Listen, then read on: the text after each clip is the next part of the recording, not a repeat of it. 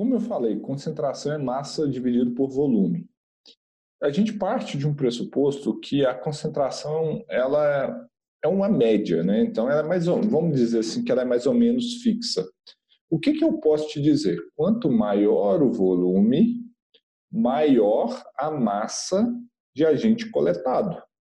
Ou seja, então, e, e é diretamente proporcional. Imagine que se você tem uma concentração que é estável, 10. Se eu coleto um litro, eu vou coletar uma massa de 10 miligramas. Vamos colocar lá que eu tenho uma concentração de 10 miligramas por litro, ou 10 miligramas por metro cúbico, mais fácil, né? Vamos usar as unidades aí. Então, eu tenho lá uma concentração fixa de 10 miligramas por metro cúbico. Se eu coleto um metro cúbico, eu vou coletar 10 miligramas. Se eu coletar 2 metros cúbicos, eu vou coletar 20 miligramas, de forma que seja proporcional.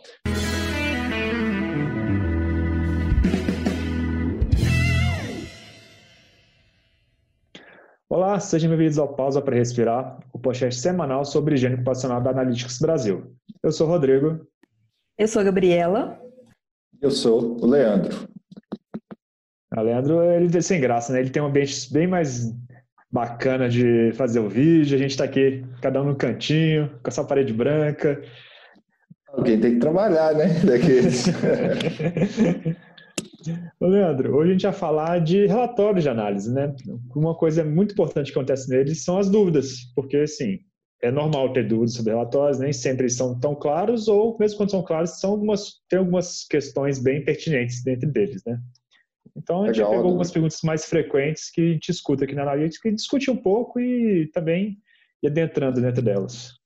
É bom que a gente vai passar para o pessoal um pouquinho da nossa experiência e o que, que a gente tem feito também para ajudar os nossos clientes né, nessa interpretação desses relatórios, para eles verem que não, não é nada de um bicho de sete cabeças, não. Se tiver um suporte bom, uma equipe boa que está comprometido com o sucesso deles, isso aí roda sem o menor problema. Legal. E, sim, é bom deixar isso claro que a gente vai basear nos nossos relatórios também. Então, sim, quem tem outros relatórios de outros laboratórios tem algumas questões que são diferentes que esse laboratório vai poder te responder, não é a gente. Exatamente, porque a gente conhece profundamente o nosso relatório. Então, é, as outras questões aí, cada um tem que adaptar o que a gente vai falar aqui para a sua realidade, para o laboratório que utiliza. E se ficar muita dúvida, aquele convite de sempre, né? Venha trabalhar com Analytics, vocês vão ver como realmente dá para entender e não ter mistério aí na hora de fazer as suas avaliações de agentes químicos. Beleza, Leandro. Para começar, acho que é bom esclarecer, mostrar o que é um relatório, né? Eu vou até abrir um modelo aqui para a gente ter uma discussão um pouco melhor. Eu consigo uhum. e é a vantagem de a gente poder fazer isso online, né? A gente consegue é, conversar e apresentar também um, uma visão do nosso relatório. Vou abrir um modelo. E para quem não sabe, assim, nosso modelo relatório que eu vou mostrar, ele vem com diversos valores, né? Então, assim, é, queria que você falasse, explicasse um pouco como que esse relatório é uhum. e também falar qual que é o valor que deve ser utilizado para comparar, né? Porque tem vários valores, cada um tem seu significado e cada um você usa de forma diferente. Perfeito. Vou abrir aqui, vamos lá. Então, vamos lá. É, o que, que a gente pode falar aqui do modelo de relatórios que a gente tem, né? Então, igual o modelo aqui que a gente está trazendo, ele tem um, múltiplas análises em um mesmo amostrador, né? A famosazinha varredura que, na verdade, a varredura é um é uma, um tipo de análise que contempla vários agentes, mas quantos você quiserem, pode ser de 3 a 30, o padrãozão é 30, mas a gente consegue montar as nossas varreduras aqui na Analytics.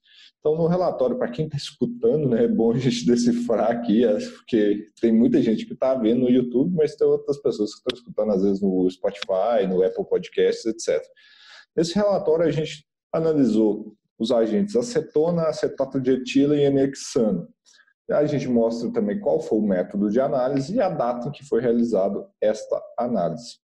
Um dado importante demais para vocês, isso não é impeditivo no relatório, mas é crucial se vocês já querem ter um resultado, um relatório já em concentração pronto para ser tratado, tratado esses dados é você fornecer para o laboratório o volume de ar amostrado. No nosso caso aqui, 5 litros. Então, se fornecer o volume de ar amostrado, o resultado final é passível de ser reportado em concentração, seja ela miligramas por metro cúbico, ppm, ppb, etc. Tá? É passível da gente fazer isso. Isso é importante demais as pessoas terem em mente, porque é, essa, informação não é de domínio do laboratório, é uma informação de campo. Então, quem que tem que ficar de olho, quem que tem que informar, quem que tem que ter uma boa exatidão desse resultado, uma boa informação é quem faz a avaliação de campo e não a gente. Então é bom a gente ter, vocês terem isso em mente, né? Todas as pessoas que estão aqui, que também não adianta ter o melhor laboratório do mundo, laboratório com tudo, se você não tem bons equipamentos e uma boa equipe. Porque se você passa um, um volume ali que é incorreto, que não tem, não é exato, não é preciso, não adiantou nada você utilizar o melhor laboratório do mundo. Você vai ter um erro imenso no seu resultado proveniente desse volume. E o laboratório não pode fazer nada por isso. É bom a gente deixar essa questão aí 100% clara, né? Porque às vezes pode gerar uma dúvida do pessoal, porque eu, às vezes eu vejo, né, Gabi e Rodrigo, pessoal muito preocupado às vezes com a questão do laboratório, mas se não preocupar na hora de coletar a amostra ali, dança do resultado inteiro, né? Porque a concentração é dada pela massa dividida pelo volume. A massa, essa informação é de domínio nosso no laboratório. Agora, o volume é o pessoal em campo, né? Então eles têm que ter muito cuidado com isso.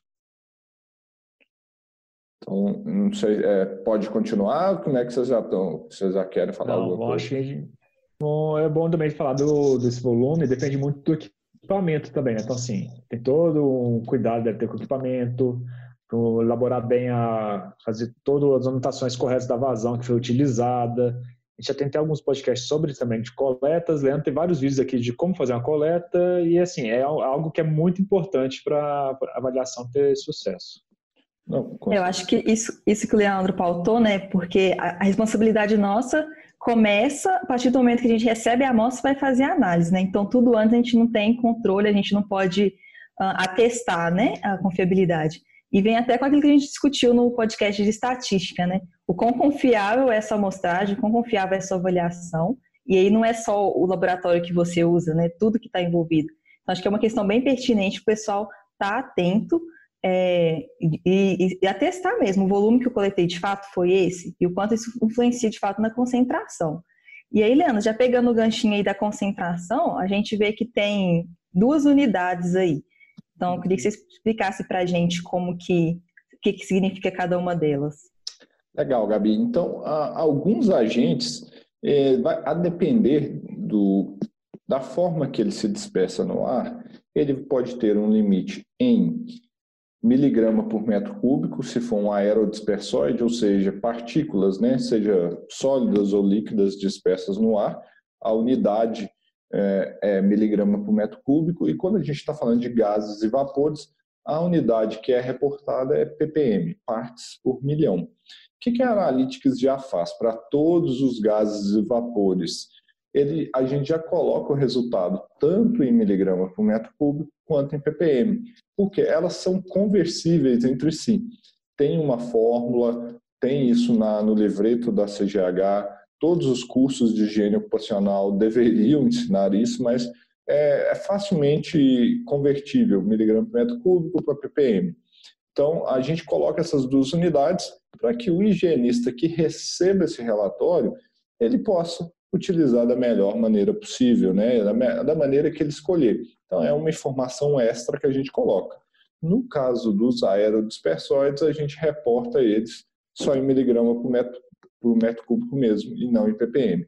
Mas aqui são as duas unidades mesmo para fazer essa essa para cada um escolher a forma de trabalhar e, e como a gente no, na Analytics atua em diversos países, né, a gente padronizou ter os dois porque a gente não sabe como que é a legislação de cada país exatamente. Então, a gente tem é, as duas opções para cada um escolher aí pra, na hora de utilizar. Vou até parar de compartilhar aqui, porque eu acho que o pessoal gosta de ver só a carinha, né, Leandro? Então, vamos deixar todo mundo te ver um pouco também. É. E, Leandro, como que funciona a correlação entre o volume coletado e a concentração? Uhum. Então, maior volume necessariamente vai trazer uma concentração maior? Como que você vai fazer essa... Consegue fazer uma correlação? Essa é boa, Rodrigo. Vamos colocar essa, essa pergunta, ela, ela é realmente interessante, ela acaba chegando aí para a gente, né? Então, o que, que acontece? Como eu falei, concentração é massa dividido por volume. A gente parte de um pressuposto que a concentração ela é uma média, né? Então, ela é mais, vamos dizer assim, que ela é mais ou menos fixa. O que, que eu posso te dizer? Quanto maior o volume, maior a massa de agente coletado. Ou seja, então, e, e é diretamente proporcional. Imagine que se você tem uma concentração que é estável, 10. Se eu coleto um litro, eu vou coletar uma massa de 10 miligramas. Vamos colocar lá que eu tenho uma concentração de 10 miligramas por litro, ou 10 miligramas por metro cúbico, mais fácil, né? Vamos usar as unidades aí. Então, eu tenho lá uma concentração fixa de 10 miligramas por metro cúbico. Se eu coleto um metro cúbico, eu vou coletar 10 miligramas. Se eu coletar 2 metros cúbicos, eu vou coletar 20 miligramas, de forma que seja proporcional. Então, o que, que a gente pode com certeza afirmar? Que quanto maior o volume, maior a massa coletada. E aí vai depender de como que é a flutuação dessa concentração ao longo do tempo. Se ela se mantiver praticamente estável, não variar muito ao longo da jornada, o que, que a gente tem é que o aumento do volume não vai interferir na concentração, porque quanto mais volume eu tenho, mais massa eu coleto. E na hora que eu divido um pelo outro, a proporção continua a mesma. Porém, se a gente tiver flutuações grandes de concentração ao longo da jornada desse trabalhador, aí o pessoal tem que ficar atento, porque aí sim o volume é muito importante. Por isso que a gente fala que a gente tem que tentar coletar sempre o maior volume de ar possível para ter uma maior representatividade, porque é difícil inferir que uma concentração ela é estável ao longo da jornada, né? No mundo real, no mundo ideal, não, não interfere quanto maior o volume, maior a massa coletada e a proporção vai continuar sendo a mesma. Lembrando que a concentração é a proporção entre massa e volume, né? Então, é, isso é, é bem importante ficar na, na cabeça do pessoal aí e essas nuances aí. E eu queria voltar rapidinho no ponto de novo do volume. Então, o é, que, que a gente está falando? A gente está falando da massa, do volume, você trouxe de novo aí, Rodrigo. E o volume, quanto mais volume. Eu queria que as pessoas olhassem e ver, a importância de ter bons equipamentos. Porque se você tem uma bomba que não tem uma vazão estável, se você não tem um calibrador que tem uh, erros pequenos, etc., você vai ter um, uma grande é, falha, né, um grande erro no seu volume. Igual nós já estamos discutindo aqui essa questão, aí o erro vai se transpor para o resultado do laboratório. E, de novo, nós no laboratório não conseguimos corrigir nem te ajudar nesse erro. E é bom, Leandro, a gente lembrar também das considerações que as pessoas podem fazer com os resultados, né? Que tem muita gente que faz médias ponderadas considerando que não tem exposição com o restante do tempo, então ou quando você faz coletas diferentes, horários com mostradores diferentes, você tem que fazer médias também, é, te leva a outras conclusões que um relatório, infelizmente, não consegue dar, porque, como o Leandro falou, o relatório é a parte, o Gabriel também falou, é que chega para a gente, né? então a gente sabe o que está naquele amostrador, mas o que isso representa numa jornada inteira, o que representa em vários outros modos é um pouco mais complicado. Não, sem sombra de dúvida, né? E, e as pessoas têm que entender que o resultado que a gente fornece é sobre aquela amostrinha que chegou ali. Então, o que, que a pessoa vai fazer com esse dado, como que ela vai interpretar isso, a gente não pode inferir, porque a gente não estava em campo. Então, a, as pessoas têm que entender que o resultado que a gente tem é somente para aquele coletor. Agora, ela vai ter que pegar esse resultado daquele coletor ou dos N coletores que tiverem e fazer algum tipo de tratamento de dados para chegar a uma conclusão sobre o campo, porque nosso resultado é sobre uma amostra apenas e não sobre o todo, né? Então, esse trabalho de interpretação, de conclusão sobre as exposições é, é, é, trabalho de quem nos contrata. A gente não, não faz esse trabalho como laboratório. Leandro, falando ainda de volume, eu queria que você explicasse para a gente a relação entre volume e concentração. Até para a gente puxar um gancho depois na questão do limite de quantificação. Uhum. Uma dúvida que é muito comum é qual volume coletar, né? Se eu coleto, tem uma faixa né, sugerida. Então, eu coleto o mínimo, eu coleto o máximo de volume. Como que eu analiso isso e a relação disso com a concentração? Então, Gabi, isso é bem legal e o que, que as pessoas têm que ficar atento que é o seguinte, para a gente ter boa representatividade, a gente tem que ter, tentar coletar sempre o maior volume possível, de acordo com a minha estratégia de amostragem. Por que sempre o maior volume possível? Porque, lembra, concentração é igual a massa dividido por volume. Se eu tenho maior volume, eu tenho mais massa, né? Então, se eu tenho mais massa, eu tenho mais representatividade. Então, eu tenho uma sensibilidade, uma maior representatividade para aquela amostra. Então, isso é muito importante as pessoas entenderem isso. E eu não estou querendo dizer aqui que você, às vezes, tem que usar só uma amostra para a jornada inteira. Isso vai depender da sua estratégia. Mas, para um coletor, a minha, a, a minha sugestão é sempre tentar coletar o maior volume possível para aquele tempo de amostragem que a pessoa quer. Vamos supor, aqui só para a gente detalhar, o STEL. O STEL é um, um limite para 15 minutos. Então, o que, que eu tenho que falar? Pensar, eu tenho que tentar coletar o maior volume de ar possível em 15 minutos. Não necessariamente é o maior volume que está no método. Mas como então, por exemplo, no STEL, que é 15 minutos, eu coleto o maior volume de ar possível? Simples, é só utilizar a maior vazão ou a maior vazão possível dentro de 15 minutos que eu vou ter coletado o maior volume possível para aquele período de 15 minutos. Essa é a intenção do método. É isso que a gente tem que buscar. E aí é o contrário, por exemplo, de uma amostragem de jornada. Né? Se eu quero coletar 75% da jornada, vamos supor, que, que eu tenho que fazer? Aí, na verdade, eu tenho que tentar coletar o maior volume possível, então eu tenho que utilizar a menor vazão possível, porque aí eu vou ter uma amostragem é, maior ao longo da jornada e vou ter um volume maior para a jornada. E Leandro, emendando da HD, o limite de quantificação, você pode explicar um pouco o que é? A gente entrar na parte de volume dele ainda? Bom, então, é, vamos falar então de limite de quantificação. Limite de quantificação, infelizmente, não é uma grandeza né, que a gente tem uma definição formal para ela. Então, o que, que é que a gente tem que pensar? Então, o que, é o limite de quantificação? Pensa assim, é, qual que é o diâmetro de um fio de cabelo? Vai depender de como você mede. Se eu pegar uma régua, qual que é o diâmetro de um fio de cabelo? Não é zero, mas eu não consigo medir. Não é nem um milímetro, que é só você pegar um fio de cabelo é mais grosso que uma marcação de uma reta, de um traço ali.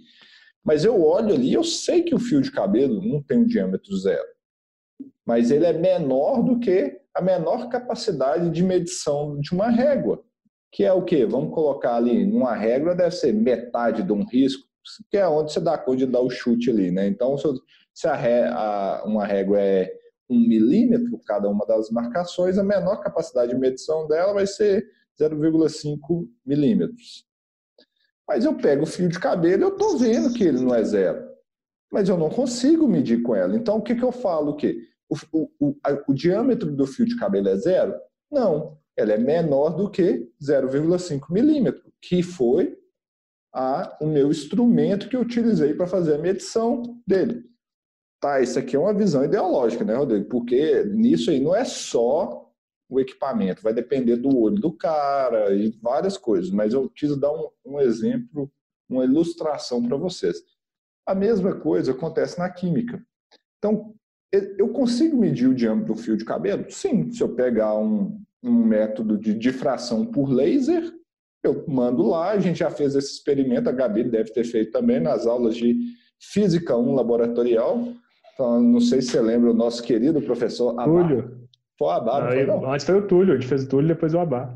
Ah, então a gente pega um fio de cabelo, manda um laser nele, pega as franjas lá que ocorrem os fenômenos de interferência e, e então, construtivo e construtivo, você consegue calcular o diâmetro do fio de cabelo. Ótimo. Então, qual que é a menor capacidade de medição desse aí? Aí, entre outras contas, aí que é mais difícil, mas aí eu consegui medir. Com a régua eu não consegui. Mas eu não podia falar com o fio, de, o diâmetro do fio do cabelo é zero.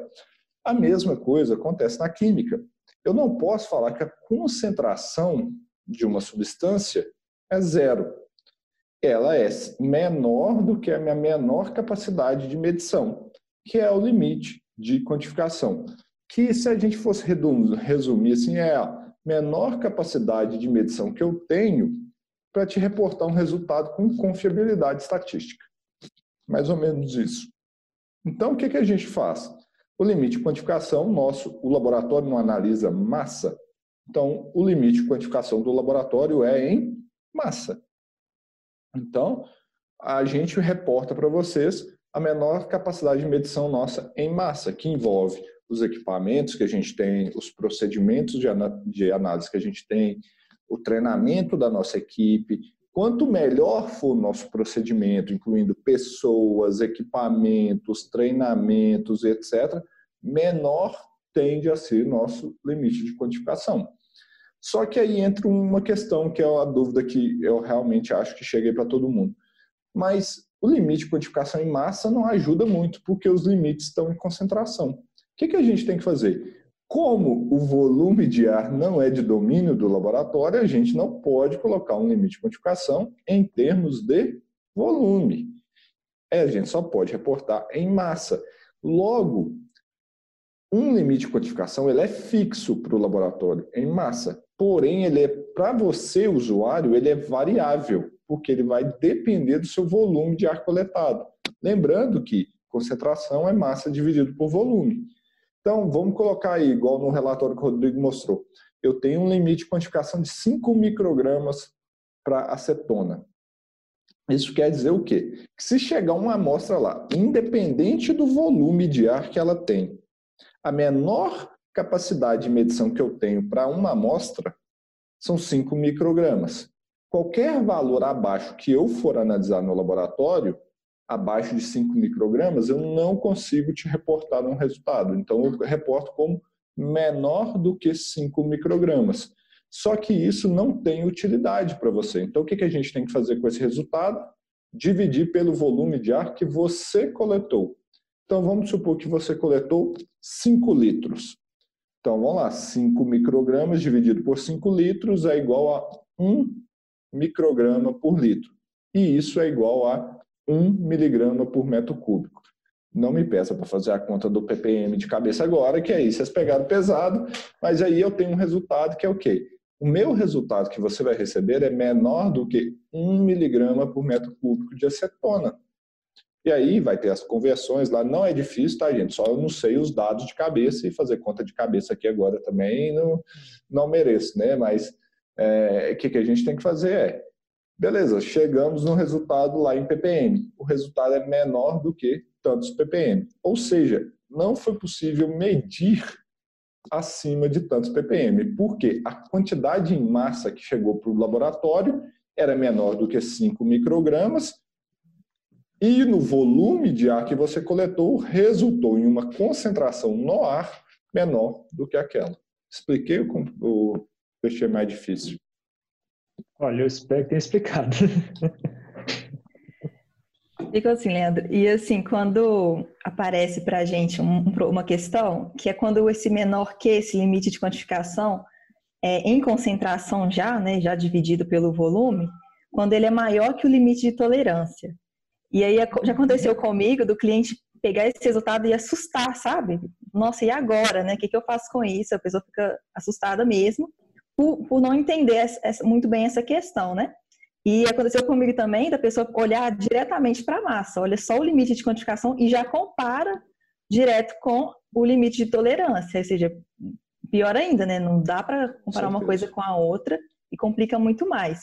Então, nesse caso, onde o limite de quantificação já dividido pelo volume, né? Essa concentração com menor que, quando ela é maior que o limite de tolerância, por que, que acontece isso e o que, que a gente pode fazer para resolver? Ah, eu consegui enxergar duas, dois problemas, tá, Gabi? Não sei se você vai conseguir ver um terceiro, quarto. Para mim, são dois, duas coisas que impactam nisso. Um, o procedimento do laboratório, ou seja, o procedimento é ruim e o limite de quantificação é alto, ou seja, os equipamentos, a equipe, etc., é alto. Então, isso aumenta o limite de quantificação. Então, esse é um, um fator. E o, o ser ruim aí, eu acho que eu até me expressei mal. Pode ser, ser ruim mesmo, o laboratório não tem equipamentos bons, capacidades técnicas boas, ou também o que aconteceu recentemente com alguns limites da CGH, que a CGH chegou e diminuiu o limite em 100 vezes. Pô, a gente não tem tecnologia para chegar num limite de quantificação em massa para aquele limite hoje. Mas para a grande maioria das substâncias, a grande maioria, a gente tem tecnologia e os laboratórios aí é uma questão operacional do laboratório. Equipamento, treinamento da equipe, procedimentos etc., igual eu falei. Então, são isso. Exceto casos raros aí que a gente vê, às vezes, berílio, que é limite muito baixo, cromo, hexavalente, até a sílica a gente pode dar como um bom exemplo, MDI, são limites bem baixos, às vezes pode ser que não tenha capacidade, a gente não chegou, conseguiu atingir uma tecnologia ainda para medir tão baixo. Né? Então, isso aí é um dos problemas. O segundo é que aí está relacionado a quem coleta a amostra. Ele não coletou um volume de ar suficiente para isso. E aí pode ser, você já deve ter ouvido isso. Ah, mas eu segui o que falava o método, eu coletei o menor volume que estava lá indicado pelo método. Então, não, então tem um problema nisso. Não sei se você já ouviu isso, Gabi. Sim, acontece muito. Então, o que, que acontece? A gente tem que entender que, às vezes, os procedimentos são estabelecidos, a gente tem vários tipos de limite. Então, às vezes, a gente tem limites para que, tanto para atender medições de curta duração, como medições de jornada. E isso que é importante as pessoas entenderem, porque os limites de curta duração geralmente são, geralmente não, eles são mais altos que o limite de jornada. Consequentemente, eles aceitam, aceitam, né, entre aspas, um volume menor de coleta. Porém, se eu for para fazer uma amostragem de jornada, aí que entra a, o grande problema, que às vezes eu estou usando um procedimento que o menor volume ali é para coletar é, para curta duração, STEL, teto, etc., são no máximo 15 minutos, etc., valores mais altos de limite, enquanto eu quero pegar um limite para jornada completa, que são valores mais baixos. Então, as pessoas às vezes coletam é, volumes de ar abaixo do necessário para uma coleta do tipo média ponderada no tempo. Porque às vezes vê lá no método, ah, mas o método fala que o meu menor volume é tal. Por isso que eu sempre falo, regra legal, não foque no menor volume, sempre tente alcançar o maior volume possível, que aí não vai ter problema. Exceto é nesses casos que o laboratório é ruim, ou não tem tecnologia ainda para medir. E também tem aqueles casos de situação também, né? Igual por isso é importante também que sempre fala de avaliar bem o, a exposição, né? Porque já teve casos aqui que era poeira, a pessoa coletou mínimo do método e extrapolou em quantidades absurdas. Uhum. Isso não, é, é, um, é, muito complicado seguir o método, sendo que ele, ele não considera situações extremas assim. Ele é feito no laboratório, é feito no local fechado, com toda a concentração, a quantidade de massa que ele que ele avalia ele para ter esse mínimo e máximo, ele é controlado também. Então são situações muito diferentes das situações do dia a dia. Não, e assim, né, Rodrigo, só para o pessoal entender como que são desenvolvidos esses volumes, eles são feitos para que, é, de forma que, assim, o volume máximo é esses volumes são baseados no limite de exposição ocupacional. Uhum. Então, é, o meu volume máximo é um volume ali para que não haja saturação do amostrador quando ele estiver na, na condição do próprio limite. O volume mínimo é para garantir que se estiver no limite, você consiga coletar uma situação, é, um volume de ar suficiente para dar acima do limite de quantificação. É aí que entra esse jogo. Então, esse é o papel da ciência, né? Nós somos cientistas, como higienistas ocupacionais, a gente tem que julgar um ambiente que às vezes a gente vai ter que coletar volumes menores ou volumes maiores para o amostrador para ter uma sensibilidade ou um dado que realmente sirva para alguma coisa. Né? Helena, essa gente... análise, só para concluir, Rodrigo, essa análise do ambiente é tão importante porque é o que a gente sempre fala, né? Às vezes você já está na cara que o ambiente está muito saturado, por exemplo, em uma quantidade gigante, você não precisa nem fazer a medição, não precisa nem coletar. Primeiro você vai controlar aquele ambiente, né? Usar medidas de controle protetivas, né? EPCs, para primeiro diminuir e depois fazer uma, uma coleta. Então, esse julgamento prévio aí, ele é essencial. Total, Gabi. Eu sim, eu acho que o, grande erro que eu vejo na área é as pessoas só se basearem em medir por, por causa de um termo legal. Quando você entrar num ambiente que tem uma nuvem de poeira na sua cara, assim, que você não enxerga um palmo na sua frente. Você tem dúvida que isso vai dar acima do limite de exposição? Para que, que você vai medir? Entra com medidas corretivas de uma vez. Você já sabe que você já tem que corrigir o problema. Nosso papel não é. Ó, nossa função não é produzir papel, produzir documento, e sim proteger o trabalhador. Então, se você já viu que a situação está fora de controle, com certo problema. Antes de que isso aí se vira uma bola de neve. Então, é exatamente, você falou é fundamental. Isso tem que entrar na cabeça das pessoas, senão elas vão bater cabeça demais aí ainda. E Leandro, você já falou aqui, da, a gente mostrou um relatório de acetona, de acetato de etila. Até peço desculpa para quem está escutando como podcast, né, não está vendo o vídeo, porque a gente está utilizando aqui essa habilidade para facilitar. Tem que ter alguma explica... vantagem todo mundo tá home office, né? Pelo menos isso, né? É, Mas quem está escutando pode ver no YouTube depois que tem lá, vai estar tá tudo certinho. E que é o ponto que eu vou chegar, Leandro, explicar um pouco como que é o relatório de, de sílica, né? Porque ele tem muita informação no, no, relatório e muitas vezes as pessoas ficam confusas em saber qual é o limite, qual o valor que você utiliza de comparação, qual valor utiliza para realizar o cálculo na NR15. Então, uhum. já deixei aqui para abrir ele também, para a gente poder fazer essa explicação.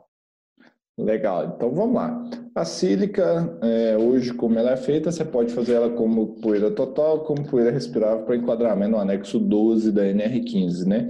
Na CGH, não, se você estiver fazendo um trabalho de ACGH, é simplesmente a análise da sílica na fração respirável e pronto, acabou, não precisa nem da poeira. Então, que, que, a gente tem que pensar? Então, tem lá, é, minha poeira, igual no caso desse exemplo, nós temos a poeira respirável, analisamos quartzo e cristobalita, e aí nós calculamos quantos por cento de sílica cristalina tem nessa amostra. Nós, analíticos, partimos do pressuposto que o resultado de quartzo e cristobalita com, são um conjunto de resultados de sílica cristalina. Então, a gente soma. E aí, coloca, por exemplo, nesse relatório que a gente está mostrando, a quantidade de sílica cristalina é 1,3% da amostra.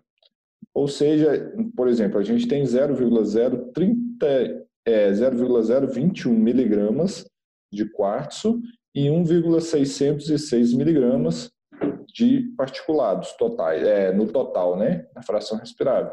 Se você dividir 0,021 por 1,606, vai dar exatamente os 1,3%.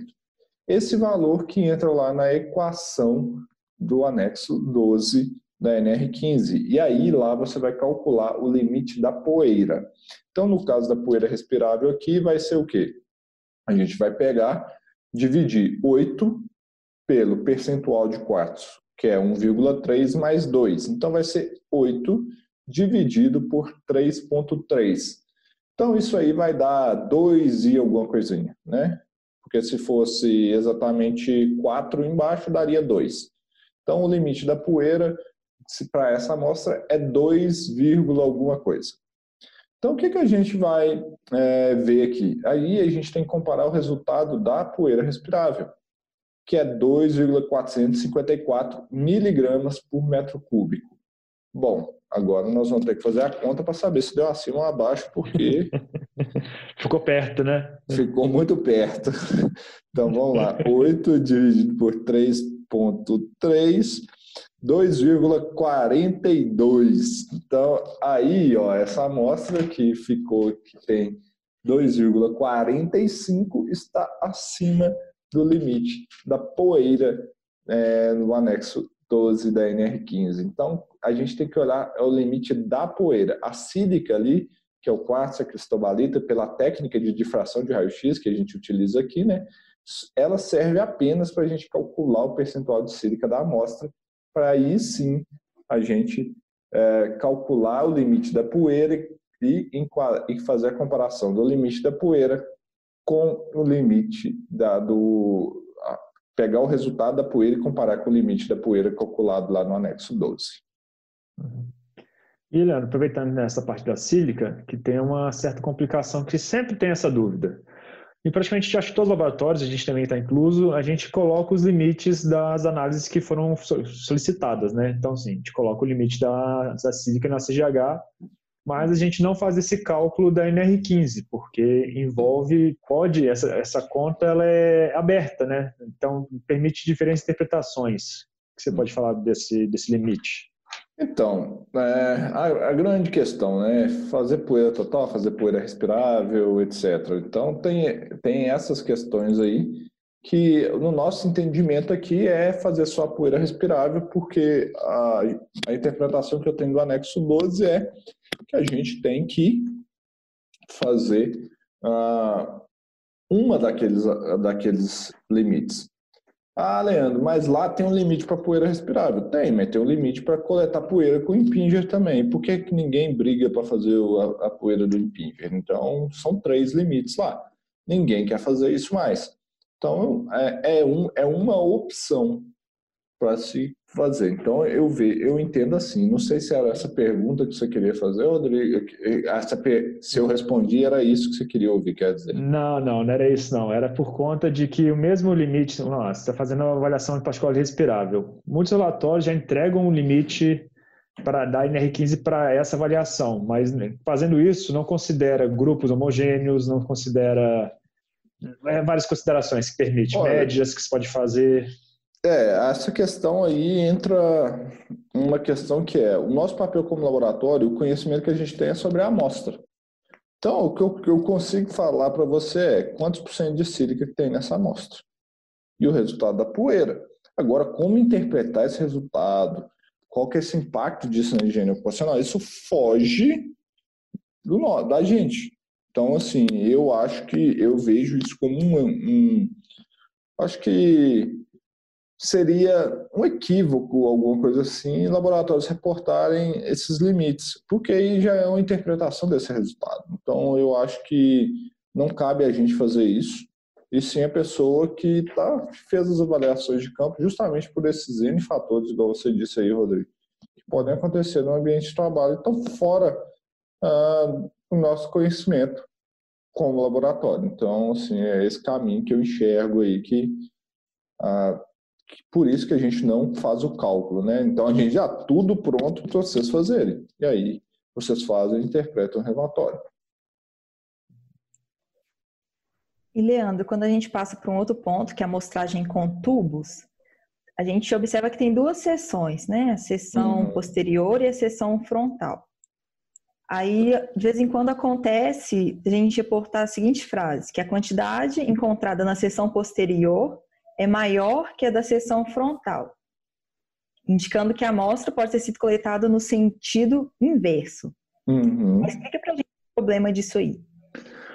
O que, que, acontece? Igual você falou, Gabi, um tubo tem uma seção na frente e uma seção de trás. Se a pessoa, na hora de fazer a coleta no campo, inverter o tubo, ele coletou na seção que era a seção que era para a gente fazer controles, para saber se houve saturação ou não do tubo. Então, o que, que acontece? Nós, como laboratórios, temos que informar que pode ter ocorrido uma inversão do tubo na coleta. É só isso, a gente deixa isso claro.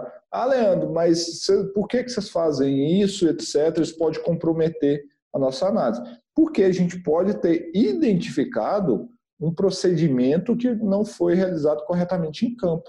Então a gente tem que notificar quem nos contratou que pode ter ocorrido um erro ali na hora da coleta, que foi a inversão do amostrador, em que a parte que era para ter sido utilizada para coletar a amostra ela foi, ela ficou com uma parte que seria utilizada para a, identificar a saturação do tubo. Então, a gente só notifica isso, que realmente é. A gente não espera que na seção posterior do tubo, né, na seção de trás, tenha uma quantidade maior do que a seção na frente. Isso é. Eu não vou falar impossível, né? Porque de impossível a gente não pode falar essa palavra, mas é que ninguém espera que isso aconteça, a não ser que não seja utilizado o tubo invertido.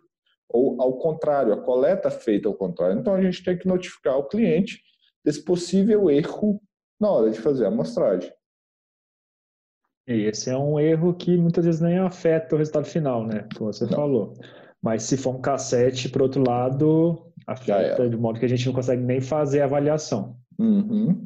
E detalhe, né? Assim, às vezes, ah, por que vocês não notificam antes? Porque a gente só descobre isso depois que faz, faz a análise. Então, não tem como a gente saber. É depois que faz a análise que a gente olha os números, os resultados, que a gente consegue ver. Opa, na seção de trás deu mais que na seção da frente. Tem um errinho aí, parece. Uhum. E, Leandro, uma coisa que o pessoal pergunta sempre aqui, porque no relatório, quando você vai colocar, preencher a cadeia de custódia, tem um campo para preenchimento do volume, né? Então, assim, o volume está bem claro, já falou aqui antes, mas no caso do amostrador passivo é informado o tempo. E a gente sabe que ele não calcula a concentração dividindo a massa pelo tempo, né? Como que é feita essa conta? Cara, é, os protocolos de validação de amostrador passivo são muito doidos. Então, assim, existem vários testes para calcular uma vazão teórica de amostragem. E isso é com base na taxa de absorção, isso vai variar de agente para agente, são feitos N testes, vai depender da temperatura, vai, N condições ali. E aí as empresas meio que padronizam uma vazão de coleta, uma vazão teórica, como se a gente fosse extrapolar isso, que fosse um, como se tivesse uma bomba ali funcionando. Isso é feito dentro de um protocolo de validação, tudo direitinho para realmente ter é, representatividade e ser mais fidedigno possível ao resultado de uma bomba. Então, tem essa, essa validação e aí eles nos fornecem fórmulas ou até vazões. Então, a gente consegue, às vezes, ó, a vazão de coleta de tal agente é 0,0000 não sei quantos litros por minuto no amostrador passivo. Então, a, a melhor forma de fazer é, essa, essa se reportar esse resultado é vocês nos fornecerem o tempo, porque no amostrador passivo é a única variável que vocês têm sob controle. Como que a gente vai chegar nesse volume teórico de coleta? É utilizando o seu tempo de amostragem. Então, por isso que a gente precisa desse, desse fator. Igual você precisa do tempo para chegar no seu volume de amostragem quando você está usando uma amostragem ativa, a gente precisa do seu tempo para jogar nas equações para chegar nesse volume de ar teórico coletado no caso do no caso dos amostradores passivos. Leandro, uma outra avaliação que a gente tenta não falar dela, mas não tem como, que é a varredura de solventes. Uhum. É, são reportados os resultados para cada um daqueles é, hidrocarbonetos, daqueles solventes, e que são pré-estabelecidos pelo laboratório, né? Então vem, vem aquela lista toda. Mas além disso, também tem um resultado para hidrocarbonetos totais como enexano. Aí eu queria que você explicasse para a gente o que, que isso significa, essa avaliação, e o que, que a gente faz com esse dado. O que, que acontece? É, quando a gente faz uma varredura, e nós, como laboratório, já estamos calejados de saber que a varredura, muitas vezes, é utilizada de uma forma não adequada, que é para tentar descobrir o que, que tem no ambiente, etc nós, analytics, colocamos um parâmetro que é falar assim, quanto que nós temos ali de hidrocarbonetos e resultados de amostra? Então, a gente teria que ter ali a massa encontrada com hidrocarbonetos totais como o anexano próxima da massa encontrada do, a soma da massa dos agentes que estão ali. Se esse valor for muito discrepante, for muito longe, tem alguma coisa ali que não foi quantificada, que não entrou como resultado. Outra análise que a gente coloca isso também, BEPEX. Porque a gente está cansado de saber também que às vezes ela é utilizada erroneamente. Muitas pessoas, ah, faz uma análise de BETEX, faz uma análise de BETEX. A gente coloca esse parâmetro também para te dar uma ideia. Fala assim, olha, tem mais alguma coisa que não entrou aqui no seu resultado. Fique de olho aqui, faça uma melhor avaliação do ambiente para você ter uma melhor é, compreensão dos agentes que podem estar ali presentes.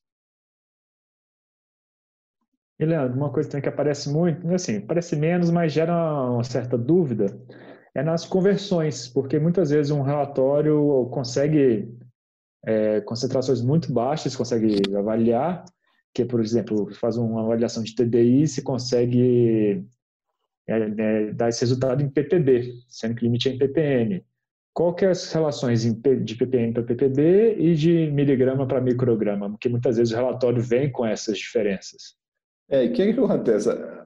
É, isso aí é só a famosa potência de 10, né? É uma forma diferente de fazer potência de 10. É, gente, é, é, sempre lembrar na mesma escala. Qual que é a diferença de quilômetro para metro? É mais ou menos isso. Então, se eu tenho ppm, parte por milhão, e ppb, parte por bilhão, quer dizer o quê? Que uma, a parte por bilhão é mil vezes menor do que a parte por milhão micrograma e miligrama. A diferença, micrograma é mil vezes menor do que é, miligrama. Isso facilita visualmente é, a forma de apresentar os dados. Porque é muito difícil, por exemplo, o cromo. O cromo que está lá na o cromo na CGH agora é. Eu sempre tenho que contar nos dedos, é 0,0002 por que, que não coloca o trem 0,2 micrograma por metro cúbico? Facilita muito mais a gente entender e interpretar os dados, né? Então, assim, eu, eu entendo a forma de padronizar, mas às vezes você vê tantos zeros antes da vírgula, depois da vírgula, assim, às vezes complica demais a gente interpretar. Então, é, visualmente é mais fácil, mais compreensível. Mesma coisa do, do dos MDIs é 0,0001, sei quanto lá o limite, ppm. Pô, coloca 0,1 ppb que fica bem mais fácil para a gente ver e interpretar, fica mais visual, não tem que ficar contando os dedos, igual eu fico toda vez que eu tenho que falar do cromo para saber quantos zeros tem depois da vírgula ali. Eu fico, é questão de facilitar a compreensão do, do, do dado mesmo. Imagina se a gente fosse reportar tudo em quilogramas, né? Tanto de zero. Ia ser uma página de relatório só para um agente. Exatamente. É, vamos padronizar tudo agora quilograma por, sei lá, metro cúbico. Pô, já era. é, é, é, esses cuidados a gente tem que ter que facilita muito a nossa interpretação é, dos dados para todo mundo. E, e também, igual você falou, até a tabela, né? Imagina, tem uma tabela lá. Se eu tenho um limite de 0,000 um ppb, por, ppm, eu tenho que reportar abaixo disso. Então, eu tenho que ter mais casas depois. Então, eu começo a ter relatório com tabela que tem que ser tipo uma, uma folha de cartolina para caber os dados ali para reportar. Então, para ficar visual e melhor, a gente reporta em unidades um pouquinho para caber até dentro da estrutura do relatório. Né? Eu ia falar que tem que usar aquelas impressoras antigas da nossa época, Leandro, que ia saindo folha emendada atrás de folha. Ah, é, é boa. Matricial? É. A Gabi não sabe o que é isso, não. Não passei por isso, gente, graças a Deus. pois é. E é como se nós dois fôssemos velhos, né, Rodrigo? Então. Ah, mas, é, é, a gente tem que fingir pelo menos um pouquinho, né? Parece que. Exatamente. Experiente. É. Exatamente. Leandro, avaliação de NAFTA. Quando algumas pessoas insistem em fazer, mesmo sem conhecer muito bem ali o que está, a composição, né, o que está presente no ambiente. Uhum. O que, que a gente espera que o laboratório reporte nesse caso? Dá para tirar alguma conclusão boa dessa informação? Gabi, essa é minha eterna briga, né? Já fui amado, crucificado, apedrejado por causa disso. Mas, assim, a minha interpretação é simples desse caso. É olha o que, que fala o anexo H da, da CGH.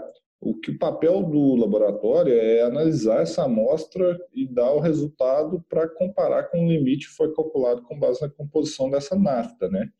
Então, o que, que o laboratório tem que fazer é simplesmente fazer uma análise de, de hidrocarbonetos totais, como Enexano, o mesmo que nós temos no Betex, na varredura, e com base na composição da amostra, quem o fabricante ou quem está ali assessorando a empresa que utiliza ela, é, fazer o, o, cálculo do limite. E aí é só mandar a amostra para o laboratório e coletar. Simples assim. E é simples mesmo.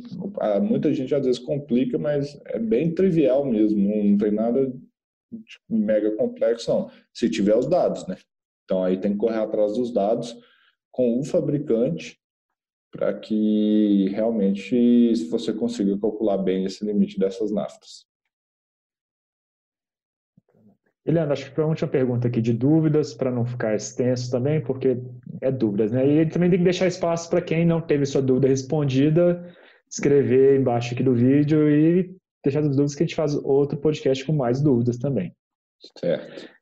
Que é as frações, né? No relatório não consta o tamanho das frações das partículas, né? Só quando e assim, quando você determina que é uma fração respirável na lava, porque se limitou com com equipamento, com acessório.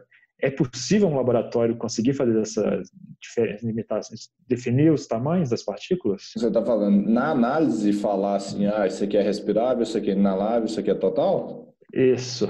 Cara, para sílica seria possível, mas foge ainda do escopo, porque o que a gente está falando é tamanho aerodinâmico e não granulometria, então tem que ter essa diferença. Então, minha resposta é clara e objetiva, não. É impossível hoje, assim, um laboratório comercial de falar qual que é o tamanho aerodinâmico de uma amostra depois que ela foi coletada. Os, os ensaios não nos permitem isso. Por isso que não vem falando. Então, é como você coleta e como que vai estar na sua ficha de campo, sua memória de campo ali, é, os seus dados para você utilizar. Então, não tem como fugir muito disso, não. É, agora a própria granulometria, né? É uma avaliação que para quantidades tão pequenas assim também é praticamente impossível de fazer as separações por peneiras para atender ela. Ah, mas só que vai estar num filtro ali, você já dissolveu é. a amostra, é impossível, cara. Eu acho que a gente pode ficar terminando aqui por aqui hoje. A gente Podemos. já teve uma bastante dúvidas, acho que a gente conseguiu clarear muita coisa que aparece de dúvidas aqui. Acho que ainda fica, sempre fica alguma dúvida, então a gente está aberto aqui para poder discutir. Nossos clientes sempre têm esse espaço com a gente, que, que já trabalha com a gente sabe como é que é. A gente está aqui para conversar se precisar. E continue acompanhando a gente. Qual que vai ser a hashtag hoje, Leandro? Uai, Gabi, vamos lá, Gabi é boa de hashtag, né? Não, Gabi, o que, que você sugere aí? Nossa, eu acho que eu sou menos criativa aqui para eu, eu quis jogar batata quente para outra pessoa. Eu tô sem criatividade hoje também, mas vamos falar assim. É... Acho que pode ser impressora matriciana, matriciana aí para uma coisa bem diferente. Não, mas vai ficar difícil de escrever isso, cara. Não, vamos hashtag relatório mesmo, sem criatividade. Hoje está hoje tá difícil. Acho que dá para entender. E aí sim, e também coloque as perguntas além da hashtag e vamos discutir mais. Sempre, tá com espaço, sempre tem espaço aberto para essa discussão. É isso aí. É isso aí. Continua acompanhando a gente aí em todas as plataformas, todos os meios. Nas, tem as lives do Leandro todas as terças-feiras, às 19 horas. Estamos no YouTube. Então vai lá, se inscreva no nosso canal, ativa o sininho. Continua a gente, acompanhando a gente todos os sábados com episódios novos aí do podcast. Isso aí, gente. Valeu. Até mais para vocês. A gente vai conversando. Um grande abraço. Valeu, pessoal. Continue respirando bem por aí.